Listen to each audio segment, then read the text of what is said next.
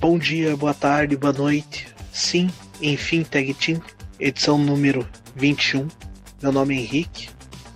Meu nome é Anderson, estamos de volta para falar tudo o que aconteceu nessa semana da WWE. Tivemos um pay-per-view, é, tivemos uma nova campeã do SmackDown, tivemos os vencedores das maletas e a gente tem um pay-per-view da AEW chegando, né, Henrique? Exatamente, além, do, além dos pay-per-views aí, tanto que aconteceu da WWE quanto que teremos aí da AEW, que promete ser revolucionário. Também vamos falar da, da ex-wrestler da WWE, Ashley Massaro, que nos deixou aos 39 anos. A gente vai falar um pouco aí dos desdobramentos e tudo o que aconteceu, dessa triste notícia.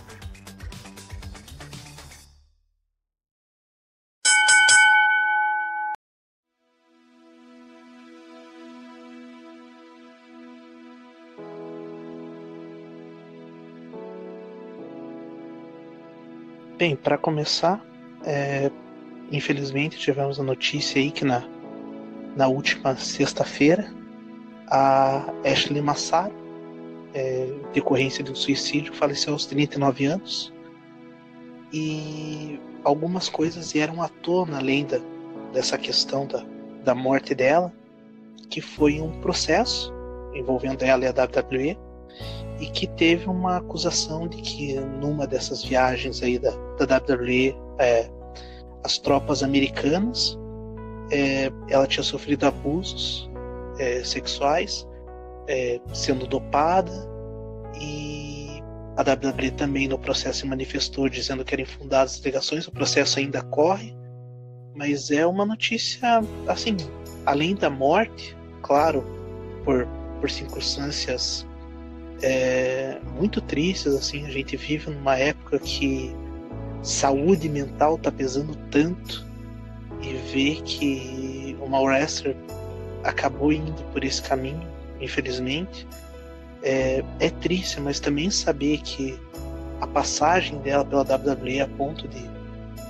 de entrar com o processo, de enfim, de ter várias reclamações sobre isso, é, infelizmente é, é, chega a ser mais triste ainda. É, enfim, é, melhoras a, a, família dela. É, é um momento complicado e uma coisa também, um ponto positivo que eu gostaria de destacar é como as pessoas que passaram pela vida da Ashley, no trabalho, wrestlers, ex-wrestlers, que trabalharam com ela, é, movimentaram uma, uma vaquinha para ter um fundo para a educação da filha dela. E essa vaquinha ainda está em andamento, procurem na internet. É, eu descobri pelo, pelo Twitter da Gayle Kim, mas eu descobri também que várias outras pessoas estão, estão apoiando a causa é, no GoFundMe. Então é bom ver que assim há uma preocupação também com, com essa questão do futuro da, da filha dela que deve estar tá sofrendo demais no momento. Deve ser um negócio muito, muito complicado. Não sei nem imaginar como é que deve ser uma situação dessas. Sim, sim, é, acho que é uma situação que deve ser é imensurável tentar imaginar qualquer coisa que, que como ela está passando, qualquer coisa assim, é complicado, é uma situação muito triste.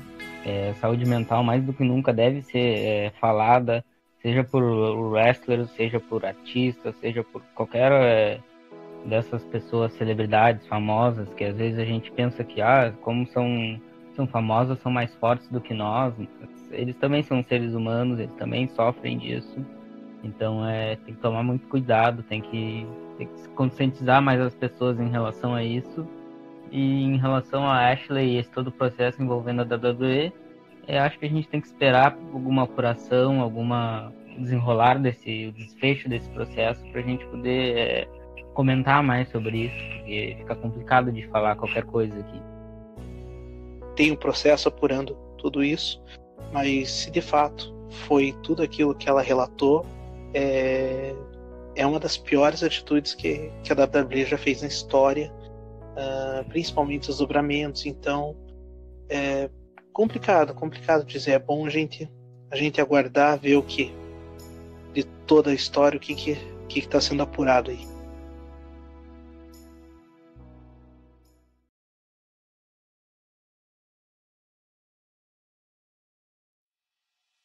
Prosseguindo, falo agora do que do que aconteceu essa semana aí no, no cenário do wrestling, a gente teve o Money in the Bank, e, primeiramente, Anderson, qual que é a tua avaliação geral aí sobre o pay-per-view? O que, que você achou? Acho que foi um pay-per-view sólido, foi um pay-per-view bom. É, eu gostei do início ao fim. Te, claro, teve algumas coisas que eu não fui o maior dos fãs, como por exemplo o Samoa Joe perdeu o título. Mas também teve coisas que eu gostei muito. Eu achei muito brilhante a ideia do, do casting da Bailey, que a gente comentou na possibilidade de acontecer né, semana passada. E acabou acontecendo. Então, ponto para nós que o casting aconteceu.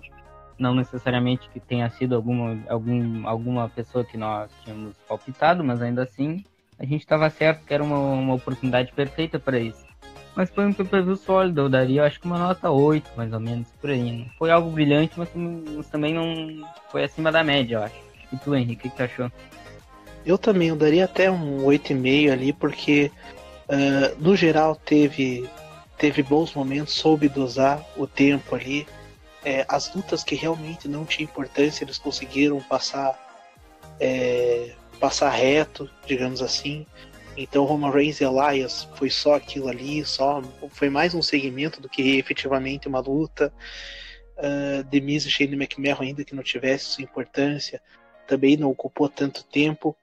E assim, eu gostaria de dar dois destaques. Primeiro, em relação à luta feminina e assim, Anderson, é, queimei a língua queimei a língua, não tem outra, não tem outra explicação. Peguei e falei. Não acredito que tenha de novo um cash no dia do Money in the Bank, porque ainda falei, não é impossível, mas era bem provável. Porque no passado foi a Alexa Bliss fazendo isso.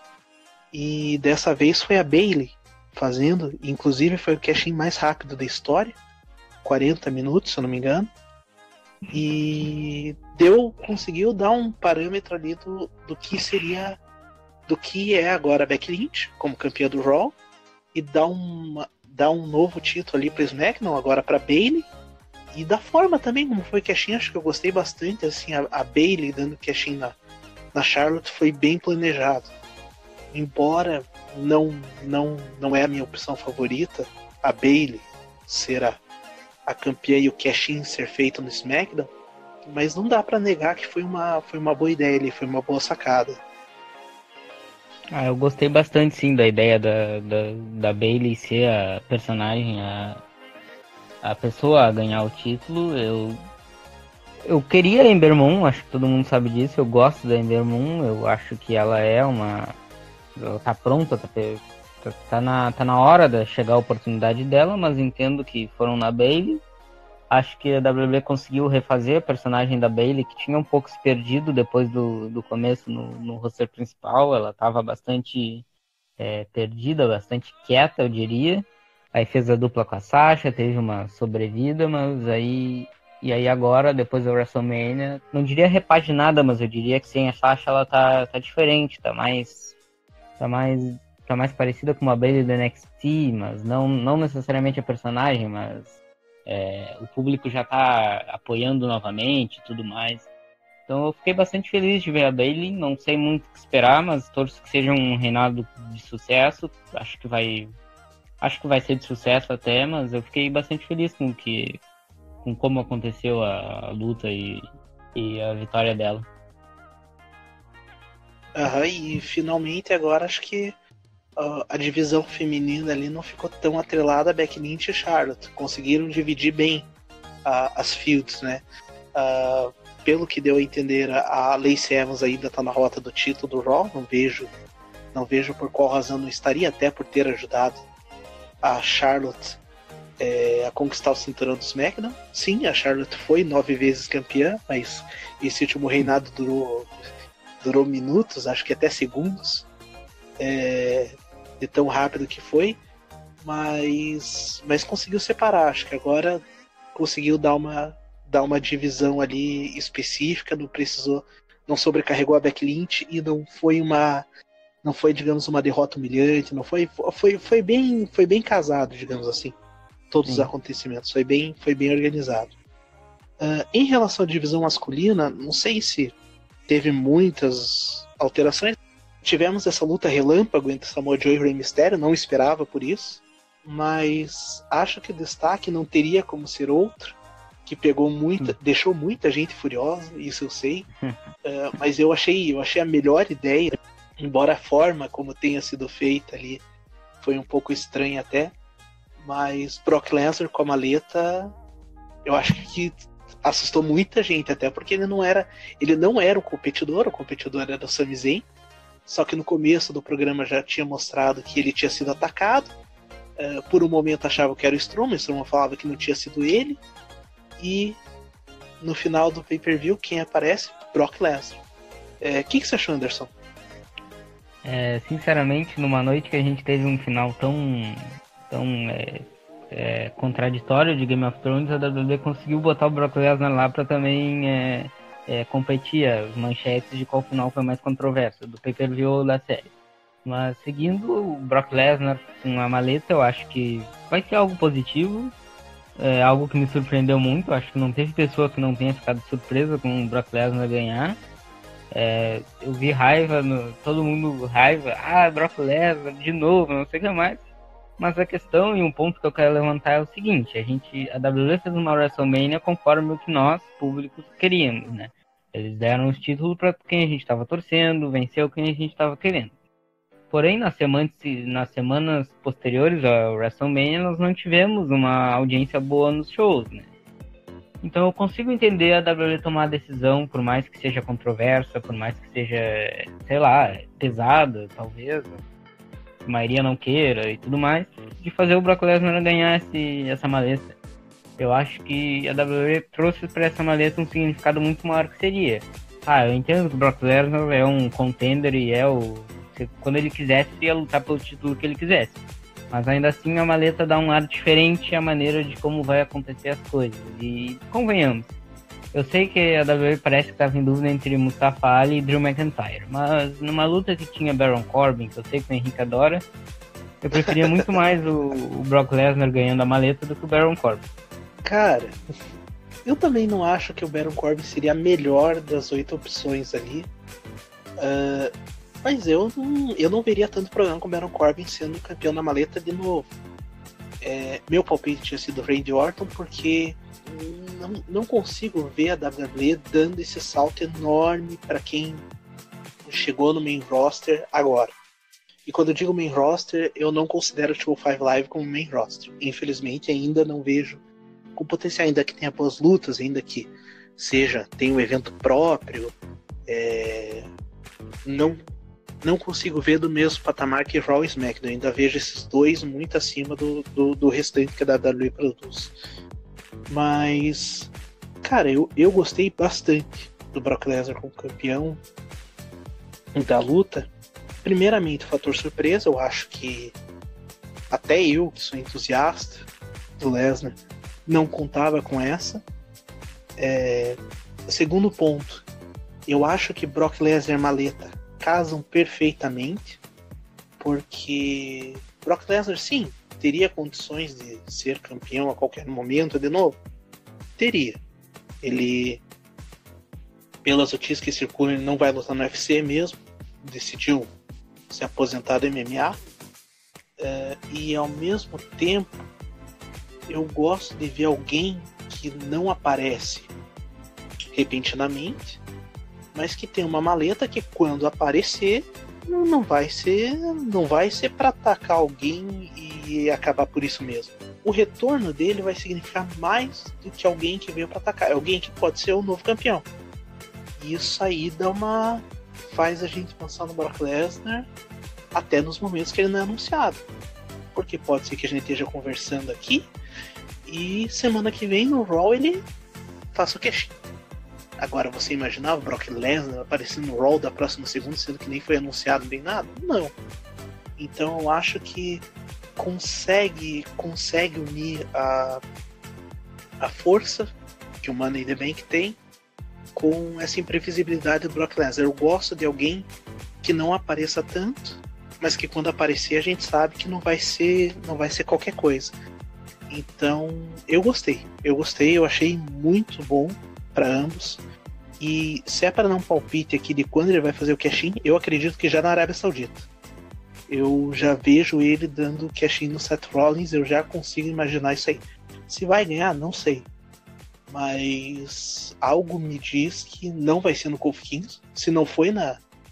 Se não foi na, nessa semana aí, que o Kofi Kingston saiu de. saiu de Mac, é, não será mais. Eu acho que não, não vejo o Brock Lesnar no SmackDown ainda. Ah, eu vejo ele aparecendo no. fazendo casting no Kofi Kingston mas eu vejo esse casting dele correndo depois, acho que do SummerSlam. Quando o SmackDown mudar pra Fox, eu acho que faria muito mais sentido ter o peso do Brock Lesnar lá junto do que ele talvez fazer um casting no, no Seth Rollins agora na Arábia Saudita. Mas, olha, eu acho que não é uma ideia tão impossível de acontecer, mas eu, eu só não vejo eles fazerem Seth Rollins perder o título com a situação que está atualmente dele. Não vejo acontecendo.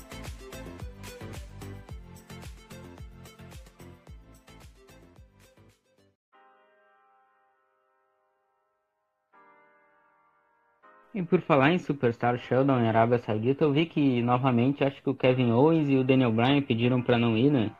E parece o Aleister Black também não pode ir. É, outra novidade que a WWE apresentou aí foi, não foi no pay-per-view no Money in the Bank, mas foi depois, era o Mick Foley apresentando um novo título. E ele até chegou a pedir desculpas da forma como apresentou, que não explicou direito e tudo mais. É, mas é um título meio conhecido já. É o WWE 24-7 Championship, que tem muitos detalhes do que foi o Hardcore Championship numa época. O título ser defendido 24 horas por dia, 7 dias por semana. Basicamente, um árbitro da WWE que faça contagem em qualquer lugar do planeta e o título pode mudar de mãos.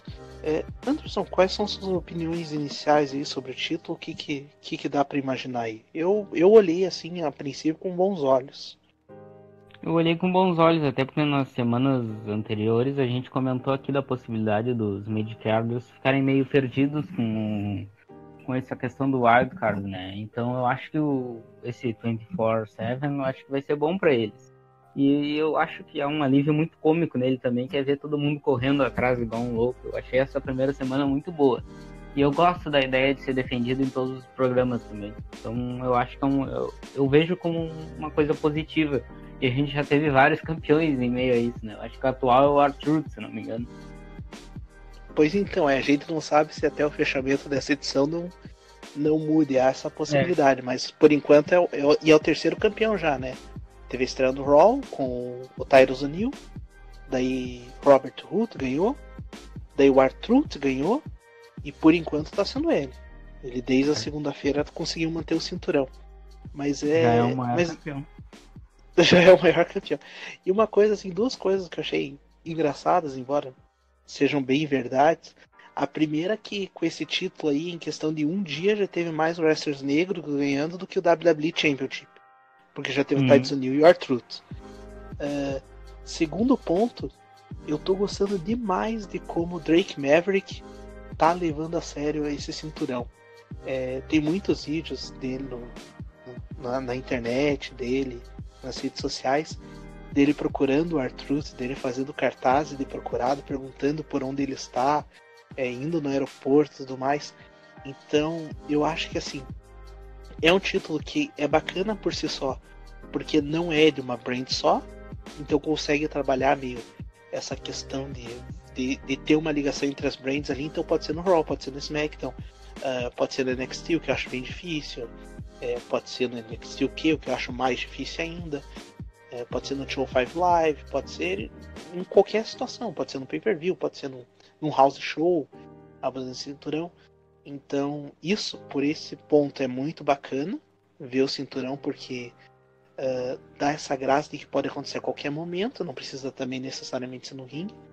Uh, e além de fazer essa ligação entre as brands, dá espaço para muita gente. Eu acho que a gente citou aqui os três campeões, né? Que, desse cinturão novo. A gente tem o Drake Maverick, a gente teve vídeo já dos Bollywood Boys, é, como eles conseguiriam pegar esse cinturão. É, já tem a Kate Kelly fazendo piada porque quer entrevistar o, o campeão, só que vem com o árbitro. Então dá para trabalhar um monte de gente que não aparece na TV e com dois, três minutinhos já, já consegue fazer ele o novo campeão tudo mais. Então eu acho eu acho bem interessante a, a dinâmica do título assim. Eu acho que vai dar espaço para muita gente e eu lembro que na época do Hardcore Championship é, deu muita visibilidade para o Crash Holly. O Crash Holly defendendo o cinturão no parque de diversões, na rua, é, é bacana, é bacana. E com as redes sociais também é capaz de, de ter uma mudança de cinturão nesse momento. Você abre a página da WWE e o vídeo lá dele sendo defendido na, na rua, assim, por algum momento. Então, é, eu acho bacana, eu acho interessante o formato. Queria que voltasse mesmo. E voltou, acho que só ficou meio. O cinturão em si é feio. O cinturão é feio demais, parece que foi feito. Horrível. Foi feito meio, meio. É, foi feito nas coxas, assim. Não combinou aquele verde, acho que com marrom, né? Não combinou nada. Deveriam fazer um cinturão ainda um pouquinho mais elaborado, né? Mas é o único, é o único defeito, o único problema que eu vejo. De resto aí é, tem muita história para contar.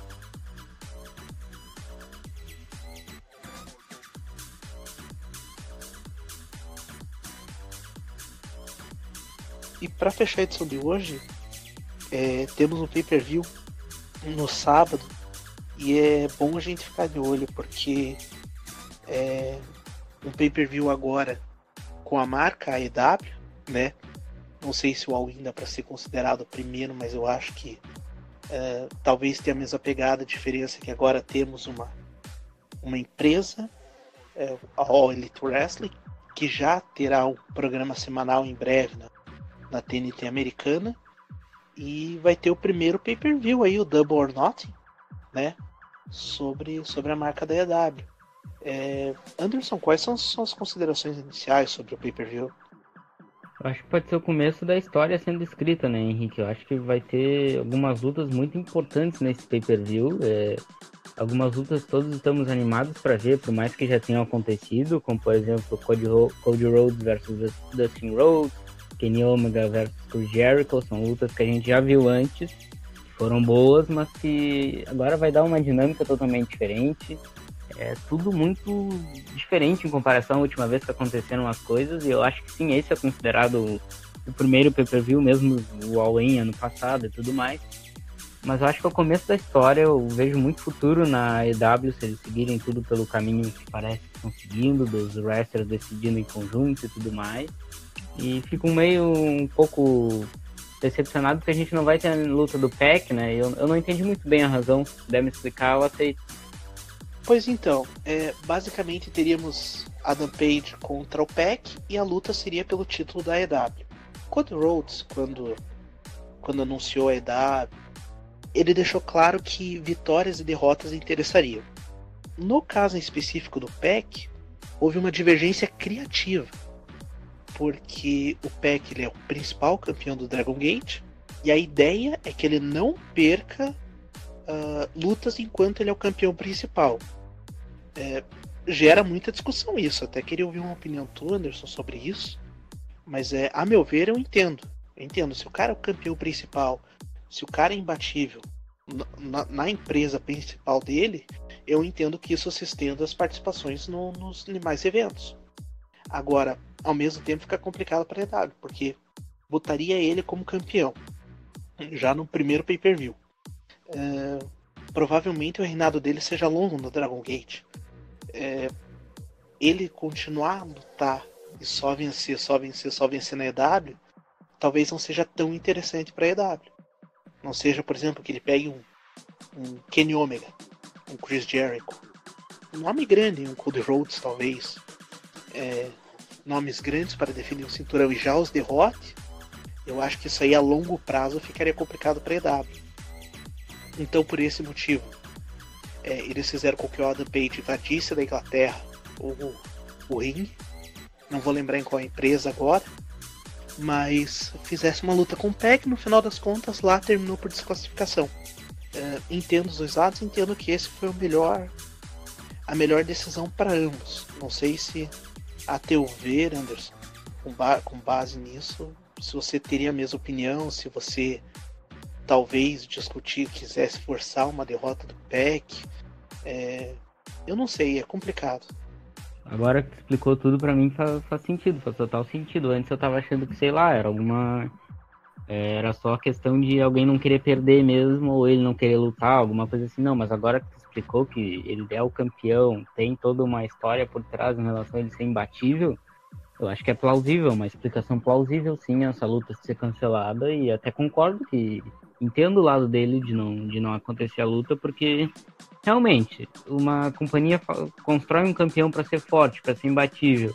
E aí quando ele vai fazer uma participação em outra, ele vai lá e perde, é, acaba perdendo um pouco o valor, né? Acaba perdendo a mística do campeão. Então é, eu consigo entender que coisas assim ocorram. Então, agora fez sentido para mim, agora fez sentido, eu acho uma explicação boa. Mas Henrique, no pay-per-view, qual, qual luta que tu mais tá esperando agora do Double or Nothing?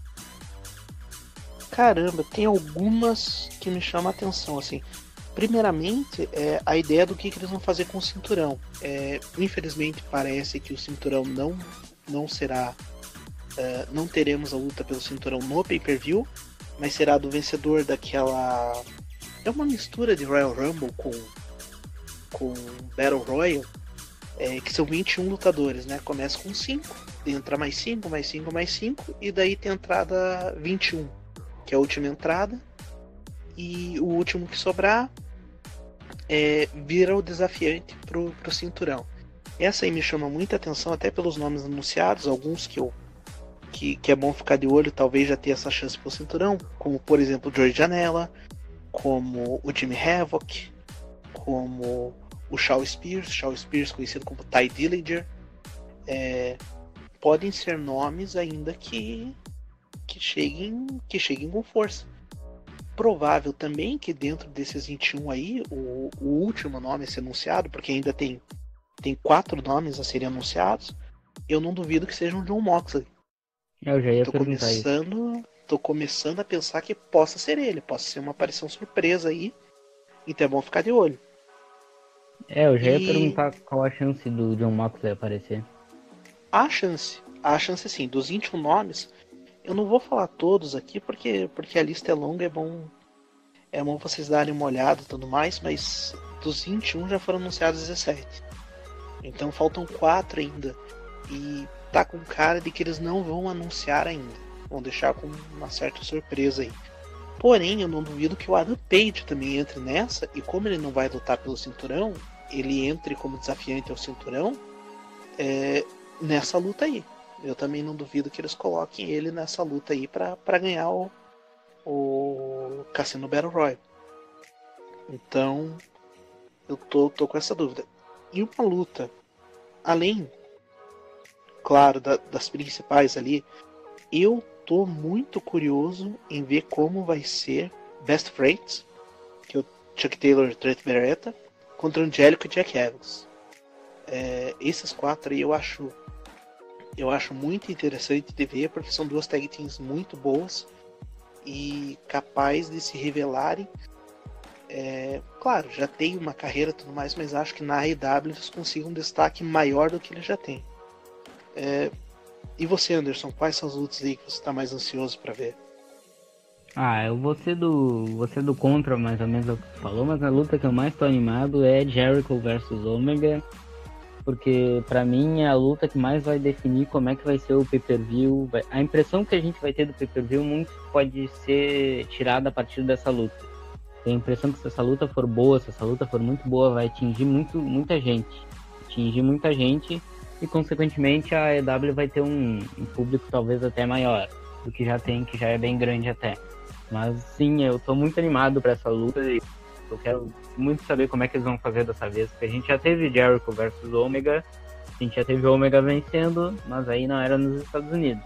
Então vamos ver agora se a gente vai ter uma revanche com o Jericho vencendo ou se vai ser Omega novamente. Mas eu tô bastante animado com esse pay-per-view. Sim, eu vou, eu vou, vou ficar de olho para assistir. E que horas começa mesmo, Henrique? Hum, me pegou de surpresa agora que o horário não sei. Eu sei que é esse sábado.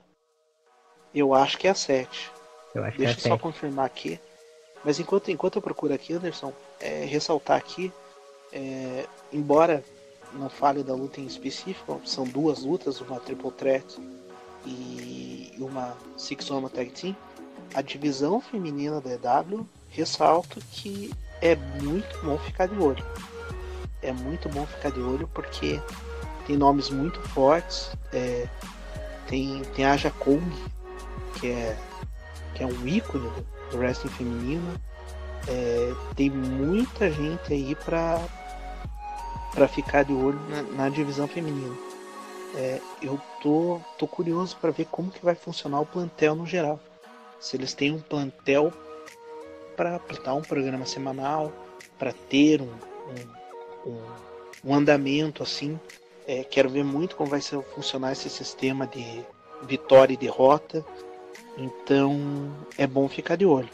É, Anderson, tem um pré-show que vai ser às 7 horas da noite no horário local, 6 horas da tarde, horário de Brasília. O pay-per-view em si começa às 8 da, 8 da noite no horário local, 7 horas aqui no, no horário de Brasília. Ótimo, ótimo. Vou estar sem dúvidas na, assistindo. Para semana que vem a gente está falando tudo sobre as nossas impressões sobre, sobre esse show. E eu tô animado. Eu acho que a gente vai ver a história sendo escrita. Eu sei que a gente já teve o All-In ano passado que teve sucesso, mas eu acho que dessa vez é, é a nossa é a força mesmo, é o início da história da EW e vamos torcer para que dê certo. Pois é, ainda mais com a WWE vindo de uma crise de audiência, de um pessoal bem conformado com o Money the Bank, ainda que eu acho que muitas reclamações são injustas. É, vai ser interessante ver qual vai ser a reação, qual vai ser o alcance da EW já, nesse, já nessa largada. O público deles já é alto, né? Então, é, alcance eles têm pela internet, mas eu tô animado para ver como é que é o público casual dos Estados Unidos, se eles vão entrar, embarcar nessa onda de AEW ou se eles vão seguir, talvez só na WWE ou, ou aqueles fãs antigos que pararam de assistir com o tempo, se eles vão dar uma chance pra AEW também. Torço para que sim, torço para que, que dê certo, porque eu acho que duas companhias só podem vir a ser algo positivo. Duas companhias no sentido de duas grandes, né? Vai ser só algo positivo para nós, fãs de wrestling.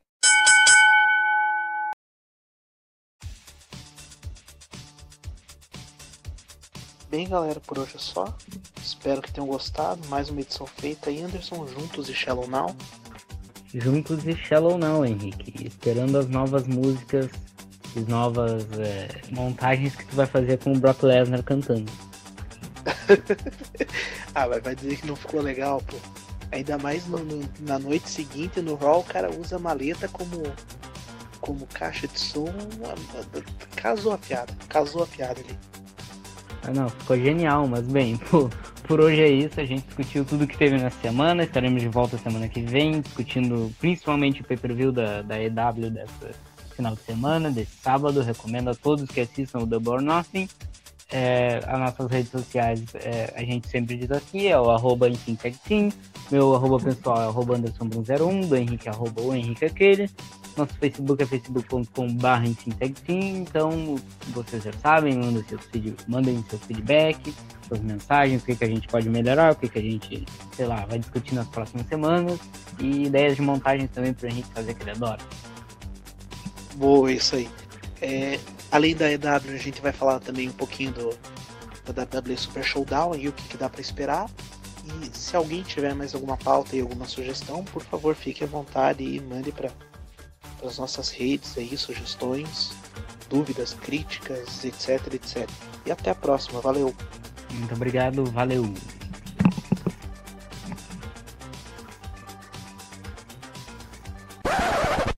Anderson. Oi. Como assim você não gostou da versão de, do, do Shell em português? Quem disse que eu não gostei ficou bem melhor com o Brock Lesnar cantando, apenas isso.